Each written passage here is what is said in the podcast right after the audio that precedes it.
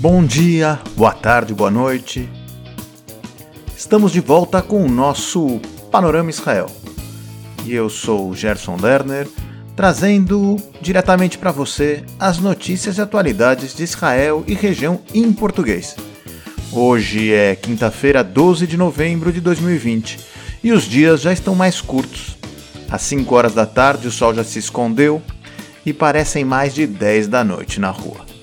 E com esse friozinho noturno, a suspeita de coronavírus nas ruas e os cinemas fechados, nada melhor do que assistir uma série ou um filme no computador, tablet ou Smart TV. E são muitas as boas produções que falam sobre coisas que aconteceram em Israel.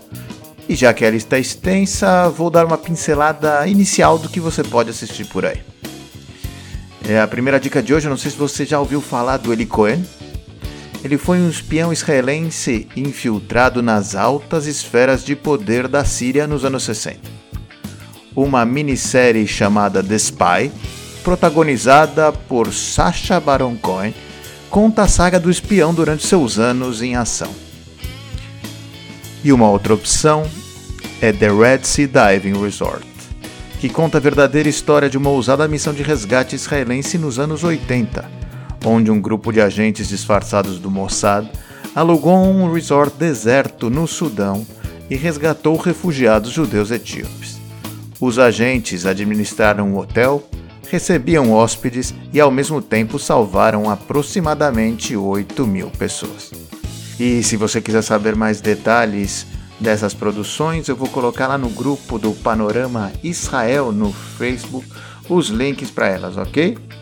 E ainda nessa mesma linha, a HBO anunciou essa semana que está produzindo um filme original sobre os acordos de paz de 1993.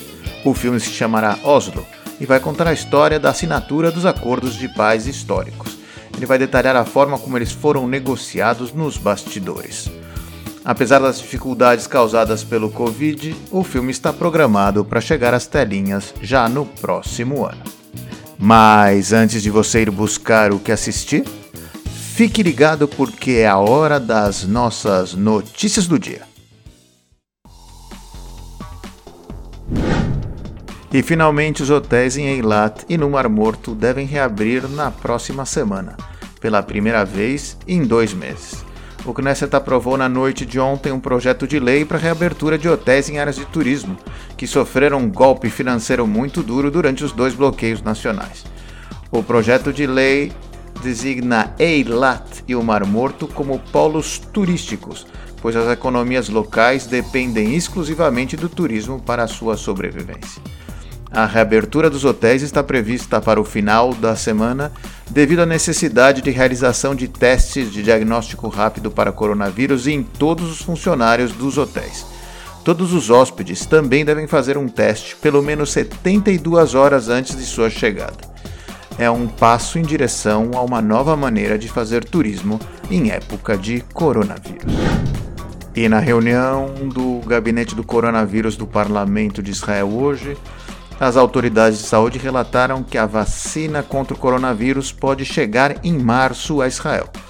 Além disso, falaram sobre a possível redução do período de isolamento de 14 para 7 dias para quem tiver estado em contato com pessoas com o vírus.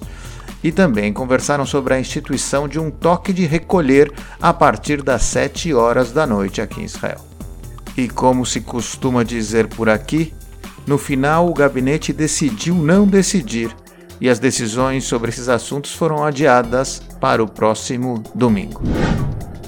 E essa tarde, um helicóptero caiu perto da cidade turística de Sharm el-Sheikh, no Egito, próximo à fronteira com Israel. A queda foi um acidente causado por uma falha mecânica que matou oito membros da Força Multinacional de Observadores.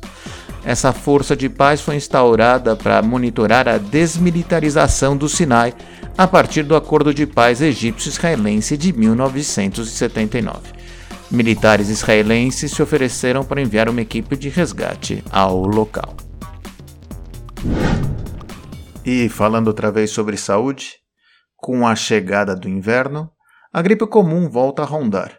É, a vacinação aqui em Israel havia sido reservada apenas aos grupos de risco.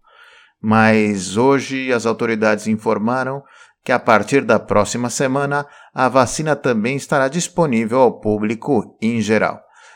E uma informação curiosa sobre eh, essa vacinação é que um estudo da diretora do Centro de Medicina do Sono do Hospital Ichilov de Tel Aviv afirma que o sono adequado antes e depois de receber uma vacina aumenta a quantidade de anticorpos gerado pelo nosso sistema imunológico e assim ela é mais efetiva. Não custa tentar ir dormir mais cedo antes de tomar a vacina, não é? Bom, chegamos agora ao fim de mais um Panorama Israel. É, compartilhe esse episódio com seus amigos, mande seus comentários e sugestões para a gente. E se você quiser receber as notícias diretamente no seu telefone, basta clicar no link para o nosso grupo de WhatsApp que aparece na descrição desse episódio. Eu sou Gerson Lerner e espero você aqui no próximo Panorama Israel. Beijos desde Israel e até mais!